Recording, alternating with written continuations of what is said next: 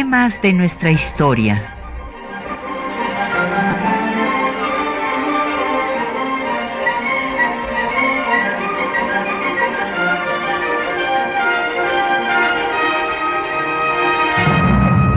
Un espacio que difunde el conocimiento del pasado para comprender nuestro presente. Programa a cargo de la maestra Patricia Galeana.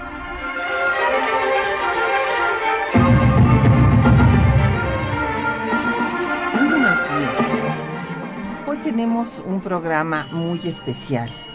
Eh, Vamos a dedicarlo a rendir homenaje a uno de los más grandes embajadores que ha tenido nuestro país, motivo de orgullo para la diplomacia mexicana, que es el embajador Gilberto Bosques.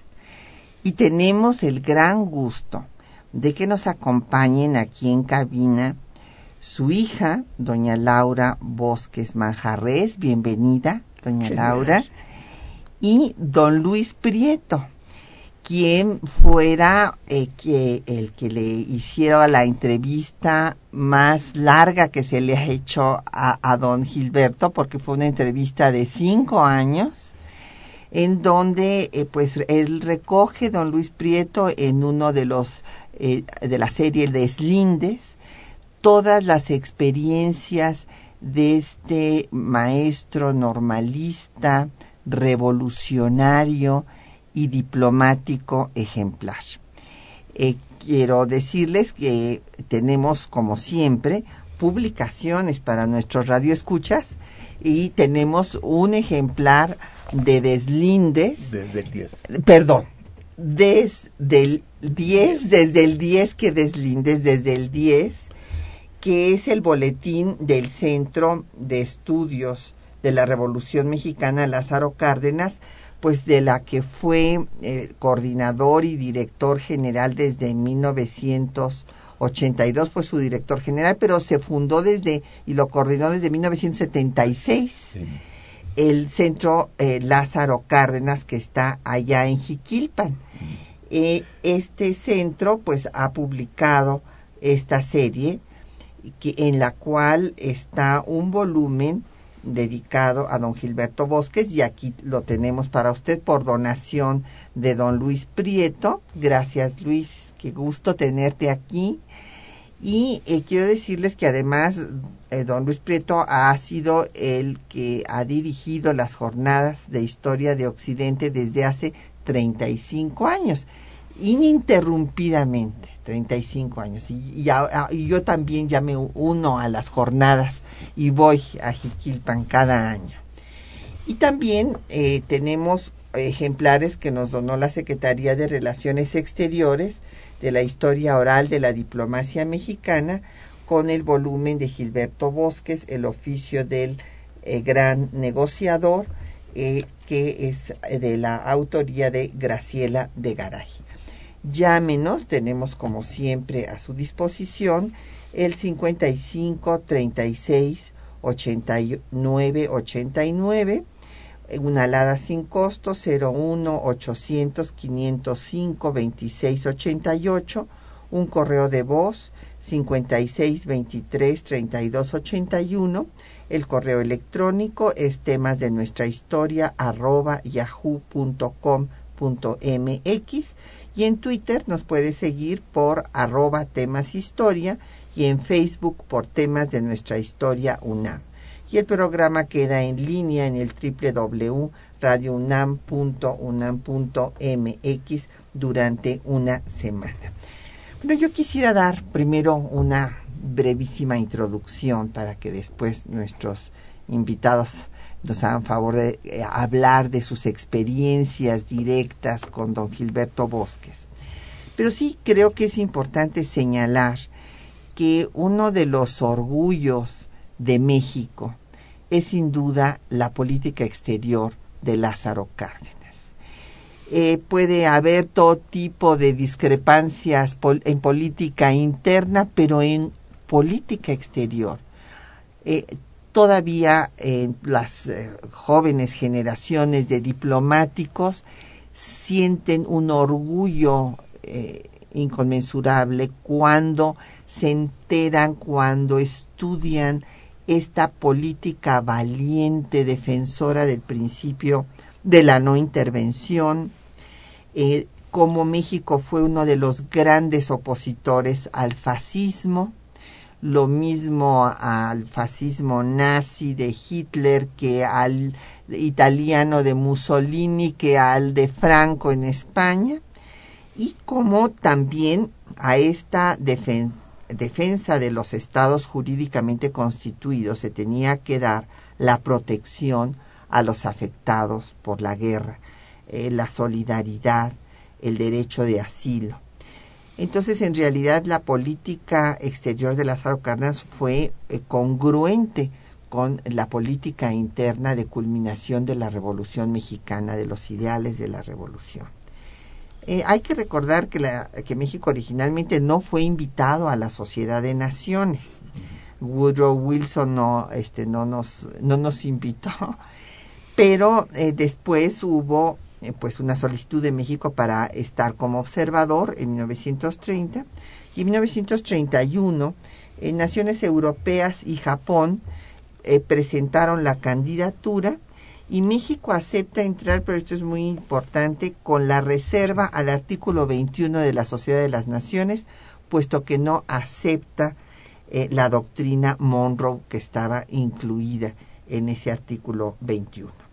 Ahí estuvo como primer plenipotenciario Narciso Basols, después Marterre Gómez y después Isidro Favela, que es al que le toca estas páginas gloriosas de la diplomacia mexicana, eh, defendiendo eh, el ataque de Italia a Etiopía y también eh, la invasión y anexión de Austria que hace la Alemania nazi. Y después hay que recordar que además fueron casos únicos. México defendió solo esta, esta posición entre la sociedad de naciones. Después se mm, defiende también a Finlandia del ataque de la Unión Soviética. Aquí ya México es acompañado de otras naciones latinoamericanas. Y en 1937 Cárdenas le da instrucciones a don Isidro Favela para que apoye a la República Española. Y vendrá entonces eh, los, los, vendrán los primeros refugiados, los niños llamados niños de Morelia, los 500 niños que llegan primero, después pues habrá una cantidad de asilados en la propia embajada de México en Madrid. Y cuando la represión eh, sea mayor, bueno, pues se irán al consulado en París que está ahí nuestro eh, pues héroe de la diplomacia mexicana que es don Gilberto Bosques. Yo quisiera que el doctor, el don Luis Prieto nos hablara pues de, de, su experiencia y de esta entrevista que a lo largo de cinco años, además pues en donde entablaron una estrecha amistad. ¿Cómo le refirió, cómo, cómo te refirió don Gilberto Bosques su experiencia, qué es lo que tú nos quisieras compartir, Luis. Bueno, primero quiero hacer una aclaración que es muy pertinente.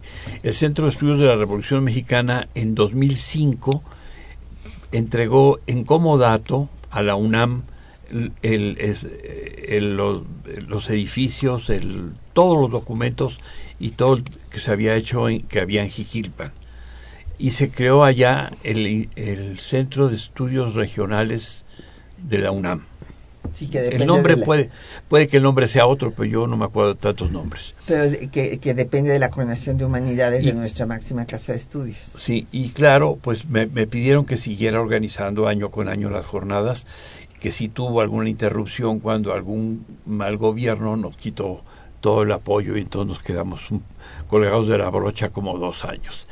Bueno, en relación a mi, a mi, mi presencia en el centro de estudios era simplemente porque quería yo hacer un trabajo de recuperar historia, con historia oral, momentos de la historia de México.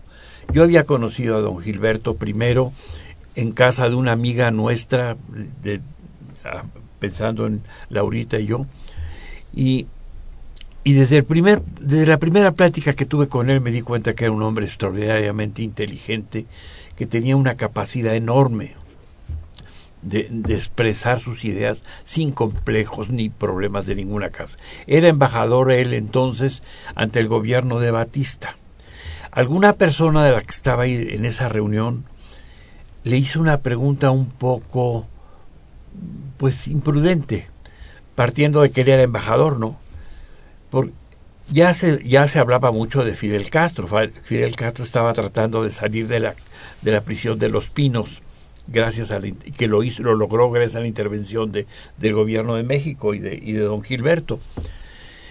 Este personaje que yo no recuerdo quién era, porque yo estoy muy viejo y todas las cosas se me, eh, se me enredan, entre las cosas que le dijo a don Gilberto era que ese pepillo, esos pepillos del 26 de julio, no van a llegar a ningún lado.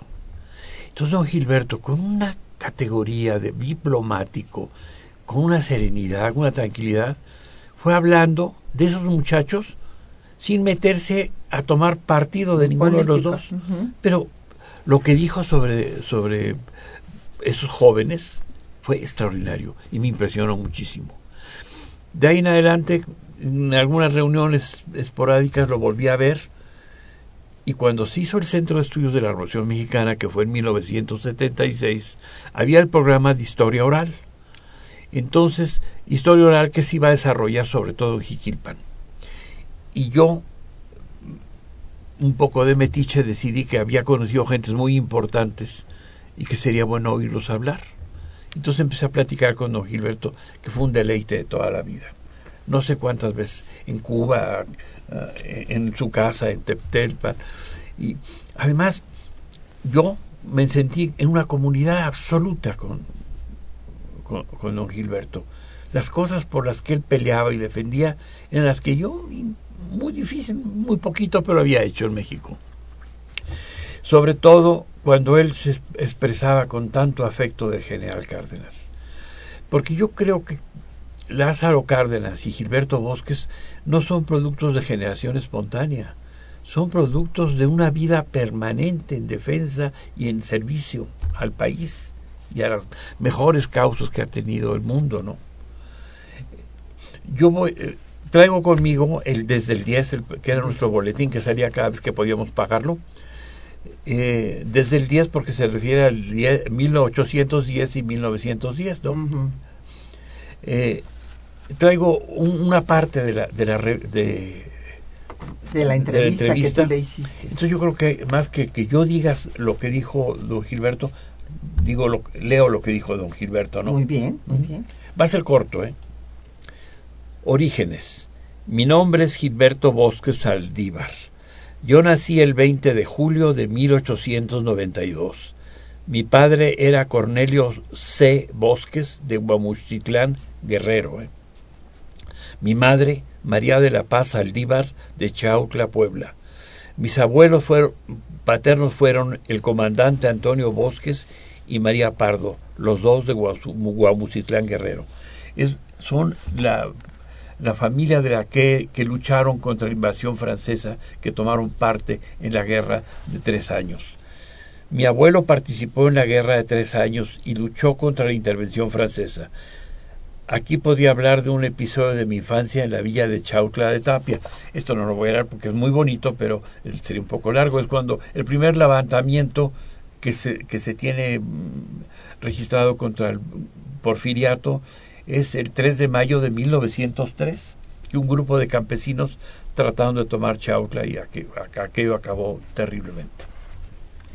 Y bueno, este es importante recordar que también un antepasado de don Gilberto, Franco Bosques, fue teniente, fue teniente que estuvo con Hidalgo, sí. de los primeros hombres de Hidalgo. Entonces, fíjense sí. qué estirpe, o sea, primero estuvo con Hidalgo, luego don Antonio con eh, la reforma y la lucha en contra de la intervención, y después don Gilberto eh, fue estudiante normalista, ya eh, desde ese momento presidió, y todo esto lo leí de tu entrevista, Luis, para que veas que la leí completa, y se convirtió en el presidente de la Sociedad de Estudiantes y ahí empezó su militancia política eh, con Aquiles Cerdán. Entonces, eh, bueno, pues fue un joven revolucionario que luego nos lo vamos a encontrar de voluntario luchando contra eh, la ocupación de los norteamericanos a Veracruz en 14, después organizando el primer congreso pedagógico para que se haga una reforma educativa en contra del fanatismo y en pro de la educación socialista. Y eh, va a ser editorialista del Nacional, eh, va a tener pues otros cargos políticos como diputado federal eh, este y va finalmente a conocer a don Lázaro Cárdenas pues, porque es el que le responde a su primer informe. Como diputado le, le, responde al primer informe y bueno, pues después eh, don Lázaro se lo quiere llevar a su gobierno, está indeciso si se lo lleva al área educativa mm. o a la diplomática y bueno, finalmente se decide por la diplomática y bueno, pues ahí es donde hará un maravilloso papel. Vamos a hacer una pausa para escuchar eh, pues la, nada menos que la internacional. No podíamos dejar de poner la internacional teniendo a don Luis Prieto aquí. Este himno del proletariado mundial y que fue el himno de los voluntarios en la guerra civil española que luchaban bajo el bando republicano, los de las brigadas internacionales que organizó la Internacional Comunista con militares, militantes de todos los países que se fueron a luchar en contra del fascismo. Entonces escucharemos pues la internacional.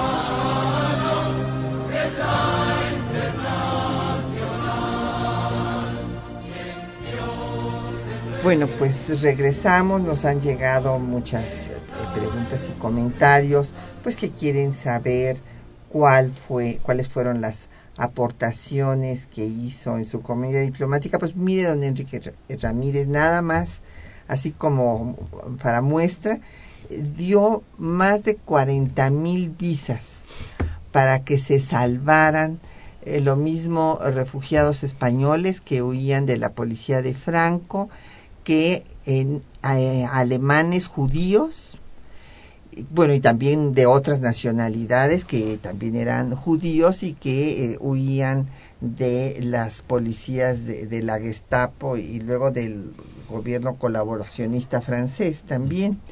Y gracias a él, pues todas estas vidas se salvaron fue a, sacar de los campos de concentración franceses. A, muchos españoles, eh, los salvó de que fueran eh, enviados a España para ser juzgados por Franco, porque les lograba que se dieran la visa, a los que querían, porque algunos querían unirse a la lucha en contra del fascismo en España, arreglaba cómo pudieran irse a luchar sin ser aprendidos en fin, bueno, pues fue eh, realmente un trabajo heroico porque arriesgó su propia vida para, para hacer todo eso. O sea, todas las policías estaban observando cada cosa que hacía, o sea, no, no estaban jugando ahí, se jugó la vida, pues, y logró salvar muchísimas vidas.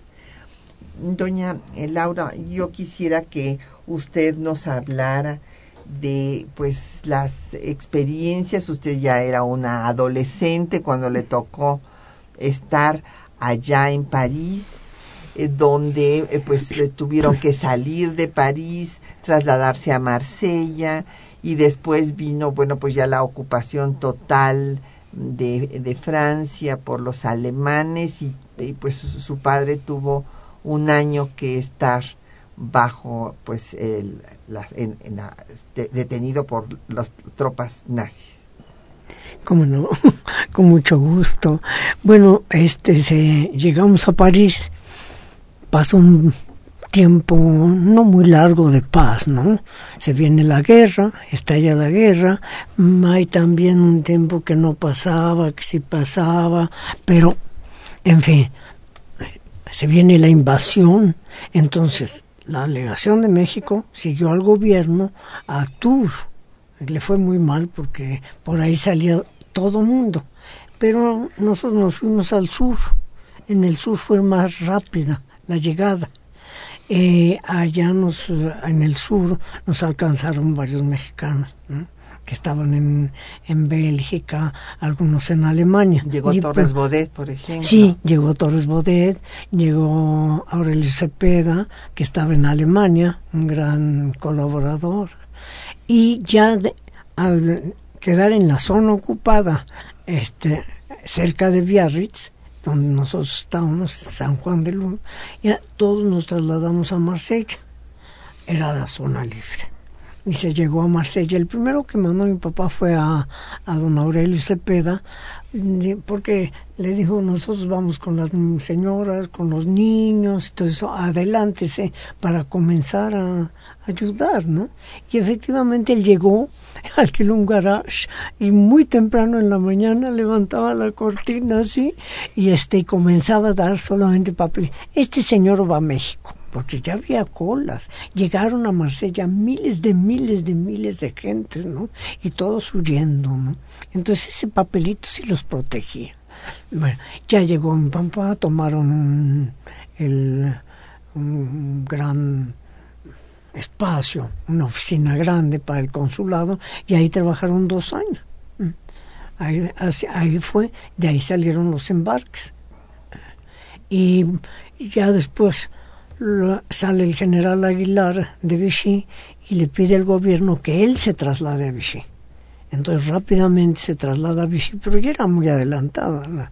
Presenta las cartas credenciales y a los ocho días invaden toda Francia los alemanes y entonces ya México rompe relaciones con Francia, pensando que nos íbamos a venir para acá todo fue muy arbitrario, ¿no? Con las otras naciones latinoamericanas que no habían roto relaciones, porque todas, de todas maneras fueron muy maltratadas.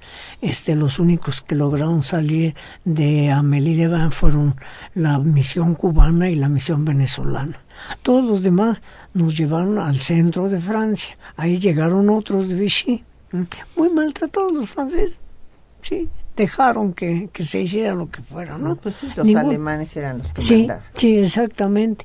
Ahí estuvimos unas semanas, bastantes semanas, y después de algún tiempo ya nos llevaron a Alemania.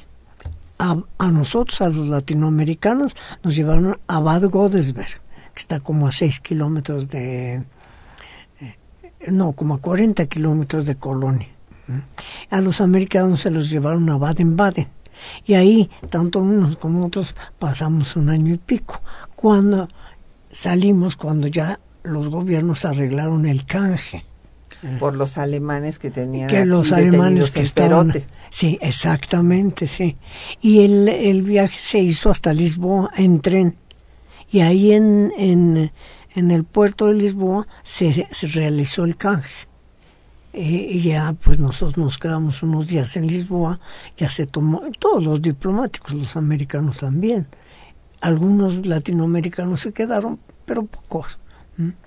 Y tomamos el barco, un barco sueco, el Gripsholm, que nos llevó a Nueva York. Donde hubo una recepción eh, de miles de personas, sí, eh, hubo según una refiere don sí.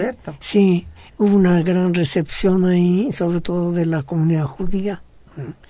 Y luego de unos días ya tomamos el tren y llegamos a México. Entonces aquí sí ya había mucha, mucha gente que estaba esperando ¿no? a la misión mexicana y fue una recepción muy, Muy emotiva, bonita. muy, muy emotiva. Y así llegamos hasta acá. Bueno, eh, pues eso fue una experiencia, debió haber sido muy terrible todo el tiempo que estuvieron en Alemania. No sé cuáles son sus recuerdos de esa etapa. ¿Cómo no? Eh, Ya la, ya la guerra había tomado mm, otro tiempo, ¿no? Entonces comenzaron los bombardeos en Alemania. Cuando llegamos comenzaron los bombardeos, cosa que la población alemana se sorprendió mucho porque le habían dicho que jamás serían bombardeados. Claro. ¿eh? Entonces los bombardeos eran, pues mañana, de en el día bombardeaban los, los americanos y en la noche los ingleses. O sea Sí. que las 24 horas. Las 24 horas, sí. No todos los días, pero sí con mucha frecuencia. Estábamos muy cerca de Colonia, entonces nos tocó ver de la ventana ¿eh? los bombardeos de Colonia. Llegaba, eh, y los alrededores también, ¿eh? porque era una zona eh, importante para destruir, una zona industrial, en Coblenza y tal. Eh, entonces sí, asiste, nos tocaron todos los bombardeos, pero pues fue tremendo, pero no fue interesante. también. Claro que sí. Y bueno, yo quisiera que nos hablara un poco de, eh, se, se ha dicho que a, a un lado de, de todo gran hombre hay una gran mujer. No siempre, pero en este caso sí eh, tenemos que hablar de doña María Luisa Manjarres, que eh, hizo también una labor muy importante pues de apoyo a- y de protección a todos estos refugiados. Bueno, sí, eh, mi mamá también era maestra, ¿verdad? Y tuvo una bonita experiencia aquí en la época del general, de una casa hogar, con un método, la llamaron de, pero era una emergencia. En aquel entonces era el Departamento de Asistencia Pública. ¿eh? Entonces la llamaron estaba trabajando en el departamento y le pidieron al poco tiempo que por favor fuera a encargarse de esa escuela que había una crisis. Efectivamente se fue, se encargó de esa escuela, hizo una labor muy bonita, muy muy bonita de esa escuela, la transformó totalmente y sacó una generación de profesionistas en cinco o seis años. Después de eso ya se fue con, bueno, no fue- se fue con mi papá y con nosotros, nosotros con ellos a, a Francia. Inmediatamente se fue a estudiar a la Sorbonne y mm, bueno, siempre estuvieron mu- muy cerca uno de otro, era un matrimonio muy Unido. Eh, sí, muy unido. Sí, y desde luego que ella visitaba los castillos y estaba siempre a exposición de pues de tantas gentes y tantas cosas que se presentaban en el momento, ¿no? Porque era la guerra. Claro.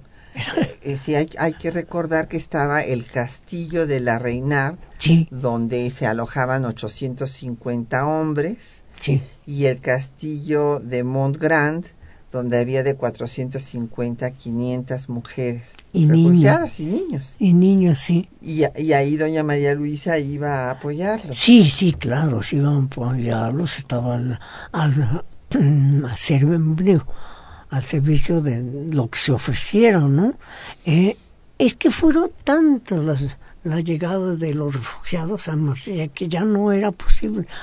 Claro que siguieron estando en hotelitos, en, en casas, en Ya no cuartos. cabían en pero ya no cabían, ya no cabían. claro. Entonces por eso se tomaron los dos castillos. El trabajo de los dos castillos lo hicieron e- ellos dentro de los castillos, pero claro, con la asistencia del consulado ¿no? y el control del consulado. Fue una época muy, muy corta, pero extraordinariamente pues eh, interesante, ¿no? Porque era Llegar ahí era llegar a, salvar la vida. Claro, era una vida intensa, sí. cada, cada día. Sí, se portaban muy bien, se organizaban muy bien, pero el consulado estaba al frente, desde luego. Pues vamos a hacer una pausa para escuchar los textos que les hemos seleccionado, en donde justamente don Gilberto Bosques da cuenta de su vida y hay eh, unos discursos que les pido que los escuchen con mucha atención porque tienen ideas muy importantes sobre lo que es el trabajo diplomático, sobre el concepto del derecho, sobre eh, también cómo debemos de pensar en la paz y de luchar por ella.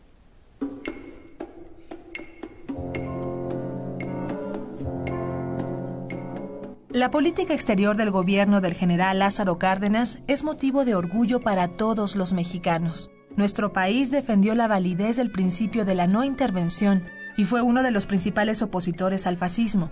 A la defensa de la soberanía nacional de todo Estado jurídicamente constituido se debía sumar la protección de la integridad de los ciudadanos afectados por los conflictos bélicos, el deber universal de hospitalidad, de solidaridad, el derecho de asilo.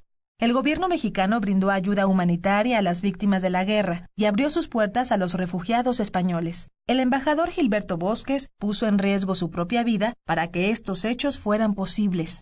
Miles de españoles pudieron huir de la España fascista y de los campos de concentración, y numerosos judíos alemanes, así como de otras naciones europeas, salvaron su existencia gracias al diplomático ejemplar. Gilberto Bosques nació el 20 de julio de 1892 en Chiautla de Tapia, Puebla, región conocida por su fuerte liberalismo que marcó al propio don Gilberto. Chiautla era una villa de mucha tradición, de mucha historia. Ha sido una región un tanto inconforme, muy apegada tradicionalmente a la libertad. Era un refugio de liberalismo. Perduró en la mente de la gente una separación muy clara entre la religión y la organización clerical. Bosques estudiaba en el Instituto Normalista de Puebla cuando iniciaron los movimientos que dieron origen a la Revolución Mexicana. En este contexto se unió al grupo que encabezaba Aquiles Cerdán. Era Aquiles Cerdán un hombre de gran actividad y gran dinamismo. Era él el centro de una acción que dirigía un conjunto de movimientos sociales políticos. Aquiles, para nosotros, tenía siempre la actitud amable, acogedora, simpática. Por eso los estudiantes lo quisimos mucho. Los obreros lo siguieron. Algunos de nosotros estuvimos cerca de él y nos iniciamos en el trabajo de la formación y terminado de un periódico. Salíamos con el periódico para distribuirlo en la noche, a la salida de los obreros de las fábricas. En esas actividades periodísticas siempre estaba vigilante Aquiles. Fue perseguido por Porfirio Díaz y el gobierno de Mucio Martínez, por lo que se refugió en las regiones montañosas de su estado. Más tarde dirigió un grupo de estudiantes y maestros que protestaron contra la dictadura de Victoriano Huerta. La vocación revolucionaria, o si se refiere a la conciencia revolucionaria del hombre, jamás dejará de ser material de esperanza, raíz o refugio de esperanza. Como revolucionario, tenía ideas socialistas. Participé como maestro en la misión político-pedagógica, propagando los ideales de la revolución. Planteamos la necesidad de transformar la escuela, pasando de una escuela de régimen dictatorial a una escuela más abierta, más verdadera, más acorde con nuestra realidad social. Más tarde se desempeñó como editorialista sobre asuntos económicos e internacionales y posteriormente como director del periódico El Nacional. Esta actividad fue la que llamó la atención del gabinete del presidente Lázaro Cárdenas para incorporarlo al servicio exterior. Como cónsul en París, Bosques debió enfrentar los retos de la dictadura de Francisco Franco en España y el expansionismo del nazismo de Hitler. Poniendo en práctica la política exterior revolucionaria y social que deseaba proyectar el gobierno cardenista, Bosques consiguió salvar a miles de refugiados y prisioneros de guerra. Hice la política de mi país de ayuda, de apoyo material y moral a los heroicos defensores de la República Española, a los esforzados paladines de la lucha contra Hitler y contra Mussolini, y contra Franco, y contra Petón y Laval. Si en la interpretación de la actitud gallarda y trascendente de México me excedí en mis atribuciones reglamentarias, estoy dispuesto a arrostrar las consecuencias y la sanción que proceda. No lo creo. Sobre la Segunda Guerra Mundial, el embajador opinó. Creo que con esta guerra debe liquidarse una época histórica e iniciarse otra en la que las masas vean el logro de sus más altas y justas aspiraciones. La guerra moderna es una guerra de masas. La victoria debe ser de las masas. El móvil de su labor diplomática lo describe en las líneas que dedica en una nota a la paz. El derecho es, en esencia, un orden para promover la paz. El problema de la paz, de la concordia humana, ha de pensarse con la misma intensidad con que se desea y necesitan la paz el hombre de hoy, los pueblos, la humanidad. Don Gilberto dedicaba su tiempo libre a escribir poesía. Un ejemplo es aquella que tituló Ciudadano del Mundo, donde no deja de expresar su espíritu socialista. El tiempo de la vida se lo damos al agua, el tiempo de la esperanza se lo damos a la cementera, el tiempo del camino se lo damos al hombre, el tiempo del hombre se lo damos a la tierra, el tiempo de la verdad se lo damos al pueblo.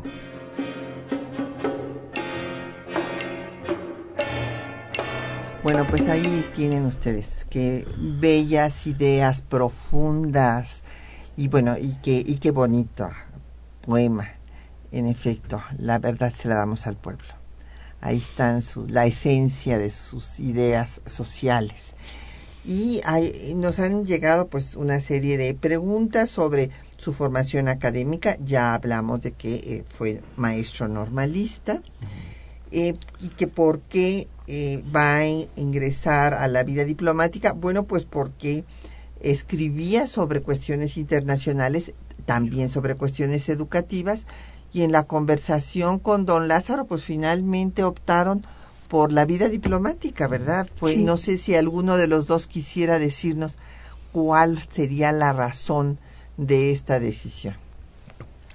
Doña Laurita. Eh, habló con el general, desde luego le dijo que quería ir un tiempo para estudios especiales de la educación en las colonias francesas y regresaría. Esa fue la, la, verdad, ¿no? Sí. ¿Mm? Pero pues iba a ir solamente por un año, pero se quedó como cinco todo el tiempo.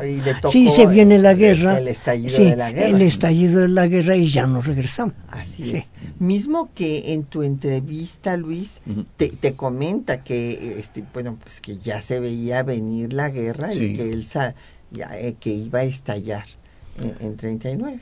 Sí, el día, el día de San Luis Rey de Francia, el 25 de agosto, se firmó el pacto germano-ruso de no agresión o como se llame. E, es, ese, ese día era el santo de Doña María Luisa y estaban de vacaciones eh, eh, porque a verano eh, en, en, la costa de o, frente a la, ahí, frente a Inglaterra y don, don Gilberto le dijo después de este pacto va a estallar la guerra porque ya Alemania teniendo asegurado eh, el, frente oriental sin problema, se va a lanzar sobre Francia y sobre Inglaterra. Y así fue, porque la, en, esto fue el 25 de agosto, el pacto germano-ruso. La, la guerra estalla en los primeros días de, de, septiembre con la invasión de Polonia. Así es. Sí. Era un hombre con una visión muy clara. sabía, entendía la coyuntura internacional que estaba viviendo. Doña Alicia Monroy de la Cuauhtémoc nos dice que, bueno, eh, que se otorgó visas, sí, en efecto, eh, las otorgó desde París, en el consulado de París, y luego también en Marsella, continuó. Marsella más. Más, ¿verdad? Mucho más.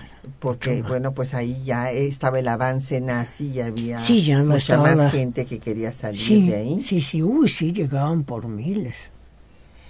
Don José Guadalupe Medina eh, nos pregunta sobre eh, las aportaciones a la diplomacia. Bueno, pues las aportaciones de don Gilberto Bosques justamente es darle congruencia a la política de la Revolución Mexicana en este acto de solidaridad con las personas afectadas por eh, la, guerra, por los movimientos fascistas y eh, siendo un, un, ejemplo pues para todos los diplomáticos mexicanos por ese trabajo de protección, que es uno de los trabajos fundamentales que tiene que hacer el diplomático. No solamente defender a los estados, sino también a las personas. Don José Alfredo Cid dice que Gilberto Bosques es el Oscar Schindler mexicano, pero estábamos aquí comentando mientras escuchábamos eh, los textos que pues hay una gran diferencia entre uno y otro porque eh, Oscar Schindler eh, tenía algunos intereses ahí moviendo este Oscar Schindler salvaba a aquellos que le eran útiles como, como profesionistas para, y, y les pagaba el salario infernal que les pagaron los, los alemanes a, todos los deportados. En cambio, don Gilberto no solamente no les cobró nada, sino que les dio la, su vida y, les, y, y la familia hasta perdió salud y todo porque no tenían que comer. Claro. Eh, don Manuel Pérez Morales eh, pregunta que los niños españoles que fueron llevados a Rusia que no pudieron ser salvados, que si sabemos algo de lo que pasó en ellos, bueno, no, sería otro tema. Eh, en fin, ya les agradecemos todas sus felicitaciones a don Efren Martínez, a José Alfredo, sí también por Twitter nos mandó un tweet felicitando pues al programa y en particular por los invitados de lujo que tenemos hoy, doña Laura y, don Luis Prieto. Eh, Lucrecia Chávez, también eh, felicidades al programa, muchas gracias a don Jorge Rodríguez y a José de la Rosa. Y bueno, yo quisiera eh, dar algunos otros datos que me parece importantes de, de la vida de don Gilberto porque bueno, después de esta epopeya de, salvamento que él protagoniza en Francia y después de haber estado retenido por los nazis y haber finalmente regresado a México, es importante ver cómo va a continuar su eh, carrera diplomática. Será ministro en Lisboa, cónsul en Finlandia y embajador en Cuba, donde salva a Fidel y a Raúl eh, dándoles justamente una, una visa. Esto no sé si quisieras comentarnos algo, porque eh, todo ello viene en la entrevista que tú le hiciste desde el 10. Como ya mencionaba, eh, en una, una, primera plática que había oído yo a don Gilberto defender a los compañeros del 26 de julio, don, eh, don Gilberto se dio cuenta que era fundamental salvar la vida de estos muchachos, porque el, la ferocidad del, régimen batistiano podía haber calculado, causado cosas terribles con esa familia, ¿no? y claro, pues se... Bueno, don Gilberto tenía una capacidad increíble de convencer a todo el mundo. Convenció en Lisboa a Salazar y en Cuba a, muchas gentes, yo no sé si al propio Batista, pero logró que, sacar de, de, a Fidel Castro y a todo su grupo, mandarlos a México sin que estos renegaran nunca, en ningún momento, de los principios que defendían con el 26 de julio, que fue una organización espléndida que marcó la vida de Cuba hasta la fecha, ¿no? Y esa gente joven vivió toda la vida agradecida a don Gilberto. Porque don Gilberto, además, cuando estaba de embajador, no solamente tenía que, que salvar a los que habían sido revolucionarios contra Batista. Cuando triunfa la revolución, le toca torear a toda la gusanera que se metió ahí. Y nunca les falló a ninguno de estos su situación de asilados en México. Sí, o sea, continuó pues Con, lo que había hecho eh, durante la guerra, después en Cuba, en la Cuba de Batista. Y bueno, después de esta misión él va a renunciar cuando eh, la presidencia de Gustavo Díaz Ordaz. Y va a morir a los 103 años, o sea, fue de una larga, larga y fructífera vida, ¿verdad, doña Laura? Sí, vivió mucho tiempo realmente. y, con, salud, con toda, con lucidez. No tenía muchas cosas, pero las, las eh, rebasaba y iba a cumplir 104. pero estaba completamente lúcido. Hasta el último instante me estuvo dando instrucciones, direcciones, haces esto, haces esto, eh, hasta el último instante de su vida. ¿Sí? Qué, satisfacción para usted. Muchas A mí lo que me sorprendía de don Gilberto, que un mes antes de morir estaba haciendo planes. Y me decía, tenemos que trabajar la defensa de la reforma agraria mexicana no solamente la de 34-40, sino todo aquello que ha sido en beneficio del pueblo.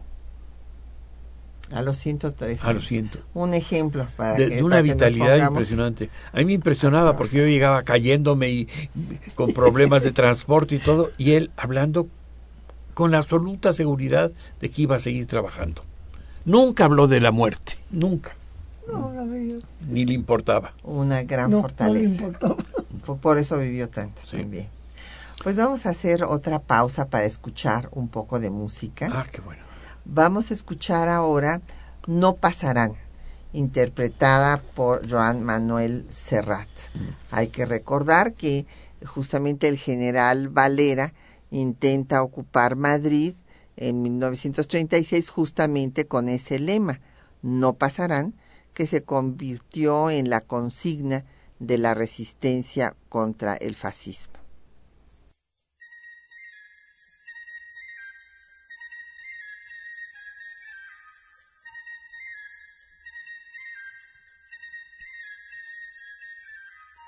Puente de los franceses, puente de los franceses, puente de los franceses, mamita mía, nadie te pasa, nadie te pasa.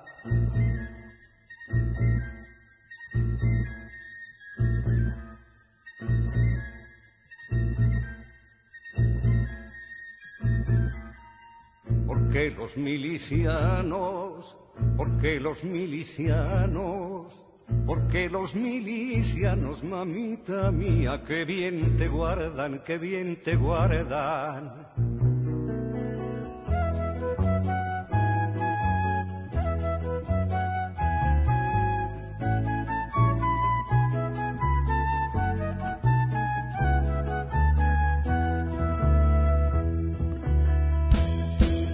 Por la casa de campo casa de campo, por la casa de campo, mamita mía, y el manzanares, y el manzanares.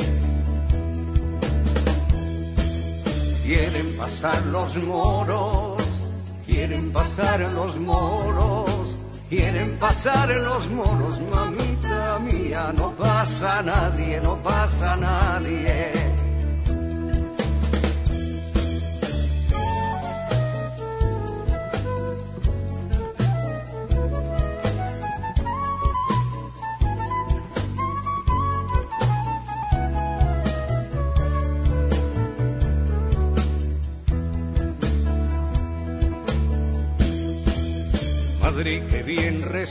Resiste, Madrid que bien resiste, Madrid que bien resiste, mamita mía, los bombardeos, los bombardeos. Bueno, pues mientras seguimos escuchando de fondo esta interpretación de Joan Manuel Serrat, eh, pues vamos a darle paso a las preguntas y comentarios de nuestros radioescuchas. Don José Manuel García de Iztapalapa dice que está encantado por el programa de hoy, que es muy interesante y que los dos invitados son leyendas vivas. Así es que sí tiene toda la razón don José Manuel. Y, y, dice que pues con la vida de Gilberto Bosque se debería de hacer una obra de, teatro. Para, me parece muy importante para difundir. Es que realmente es una vida. Recomienda que pasen, que vean la película. Ah, bueno, que vean la película Visa al Paraíso. sí. Que es maravillosa, es una obra de arte de Lilian Lieberman. Sí. ¿Se puede este, adquirir? Sí, sí, creo que la, la, venden en Gandhi. Bueno, no, se puede decir eso. bueno, eh, don Porfirio García de León eh, felicita a, a, Liner, muchísimas gracias y, por eh, reconocer pues el valor excepcional de la política del general Lázaro Cárdenas, recordar a hombres heroicos como Gilberto Bosques y su familia que hicieron efectiva esa política. Y les manda muchos saludos a doña Laurita. Don Jesús Ríos pues dice que qué pensaría don Gilberto Bosques si viviera hoy y con la situación de los migrantes mexicanos en eh, Estados Unidos que ya llevan más de 13 días en huelga de hambre. Terrible. Terrible. Eh, muchas gracias, doña Hilda de San Román, que nos llama desde Toluca, que estos son mexicanos ejemplares que son un ejemplo para la juventud de hoy. Desde luego que sí, por eso hay que difundir su obra. Muchísimas gracias también a don Agustín Mondragón. Y bueno, pues eh, ya se nos va a acabar el tiempo, pero yo quisiera que cada uno nos dijera aquello que considere eh, pues que se nos ha quedado en, en, el tintero sin destacar. ¿Quién empieza? Primero yo. Luis. Yo creo que un aspecto importantísimo de la vida de don Gilberto es su capacidad de negociador, sin renunciar nunca a sus principios. Él llega a Lisboa durante el, durante el régimen del decano de los dictadores fascistas que había en el mundo, que era Oliveira Salazar.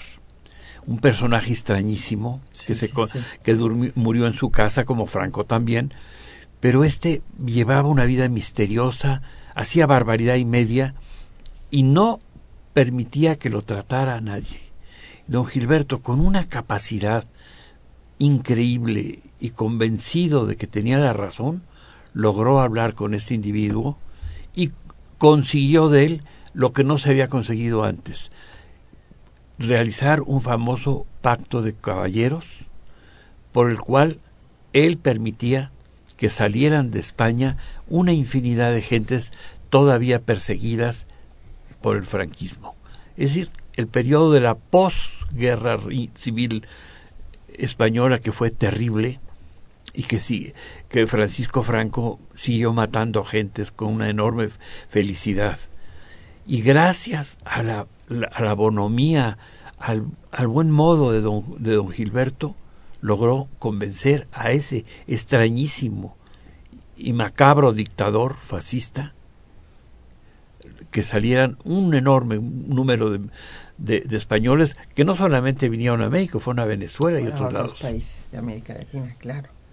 Y eh, doña Laurita nos iba a comentar de, sus experiencias allá en Alemania, cuando los tenían metidos en un hotel donde pues la falta de comida, de, jabón, de, de, todo. Sí, sí, llegamos, llegamos a Alemania, pues eh, ya estaba bastante avanzado, comenzaba en realidad eh, el periodo de que iban a perder la guerra, ¿no? Entonces al principio teníamos un poco más de comer, después menos y menos y menos, hasta llegar a media papa al día. Este, sí, eh, pasaban, pues sí, se pasaba hambre, ¿no? En ese momento, afortunadamente, llegaron los paquetes americanos que les mandaban a los soldados. Eso nos ayudó un poquito a salir. De, en eso ya se terminaron las negociaciones y salimos para Lisboa, ¿no? Pero pues ella en Alemania faltaba todo, todo, todo. Eh, faltaba jabón, faltaba eh, todo, eh, mucha, la comida era una sopita de agua, ¿no? Y desayuno pues casi nada, medio pan. Y el resto pues nada. Pero nos ayudaron en ese momento en que ya realmente era pasábamos hambre, este unos paquetes americanos que llegaron. Nos ayudaron un poco. Sí, claro, salimos con una vitaminosis y todas esas cosas, pero ya al salir este comenzamos poco a poco a, a, comer, porque no se puede de un solo golpe. Comer otra No, vez como no se come puede, uno no, normalmente, claro, tiene que irse Sí, habituando sí, el estómago y ya otra poco vez. a poco comenzamos a, comer más. Claro, claro. Bueno, hay que eh, recordar que en Viena hay una calle que lleva el nombre de Paseo Gilberto Bosques, Sí, en reconocimiento al gran diplomático mexicano. Sí, hay una calle en Viena. Es que mucha gente, mucha gente de Europa se refugió en Francia. Mucha gente, los alemanes, los eh, polacos, sí, Austriacos. austriacos, mu- muchos austriacos se fueron a Francia, pero al ser invadida Francia, pues corrían muchísimo riesgo, ¿no? Claro. Y entonces, afortunadamente, se pudo- pudieron salir- a venir a México la mayor parte. Gracias Sí. a, a la labor de don Gilberto. Bueno, él, él representaba la política de un país. ¿no? Claro. Y la política del general Cárdenas, que era muy amplia, que además él tuvo todo el apoyo del general, todo el apoyo. Sí, eh, algunas veces tuvo que tomar medidas extraordinarias para casos muy especiales en que eran verdaderamente muy peligrosos. ¿no? Entonces echó mano de esas medidas, se salvaron esas personas y ya al regreso él se presentó a las autoridades y dijo, hice esto, aquí estoy y soy el único responsable. Y dijeron, no, don Gilberto, tú está bien. Claro. Así fue como Claro, terminó Al todo. contrario, bueno, pues está su nombre con letras de oro en el Congreso de Puebla. Sí.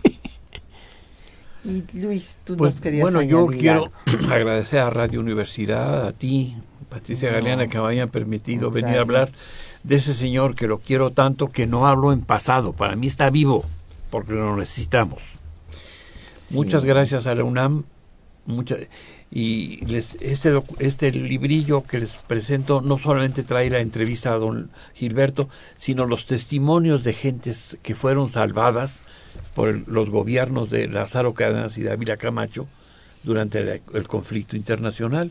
Está testimonios, por ejemplo, de Ana Seger, que es espléndido, de, de varias gentes, y que es bueno que lo lean. Sí, no, bueno, son testimonios eh, eh, realmente enternecedores de, de, de gratitud eh, de, la señora Wolfowitz que dice eh, yo no ex- este, viviría ni mis hijos ni mis eh, nietos ni nadie si no fuera por don Gilberto Bosques.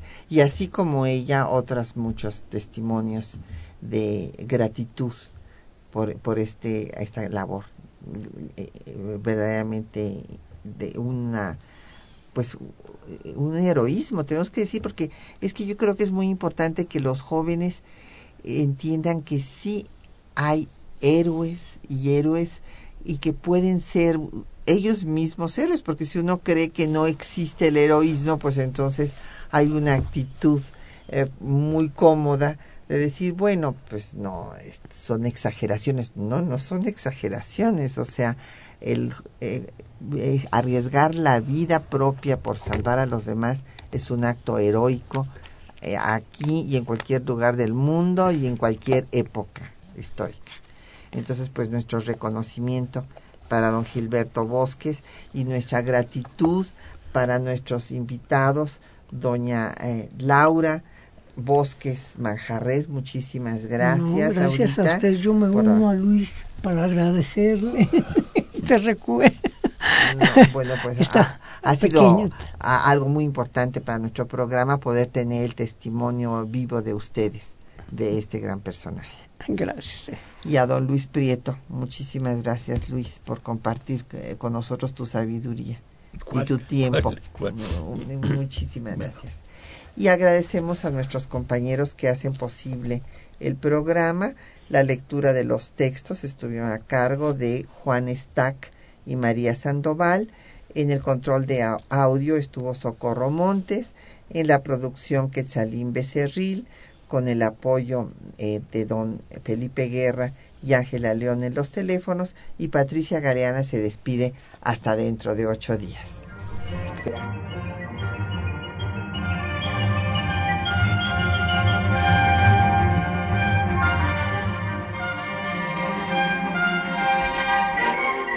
Temas de nuestra historia.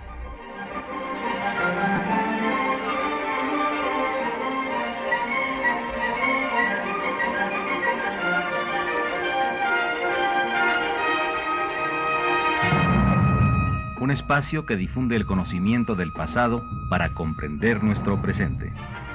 Programa a cargo de la maestra Patricia Galeana.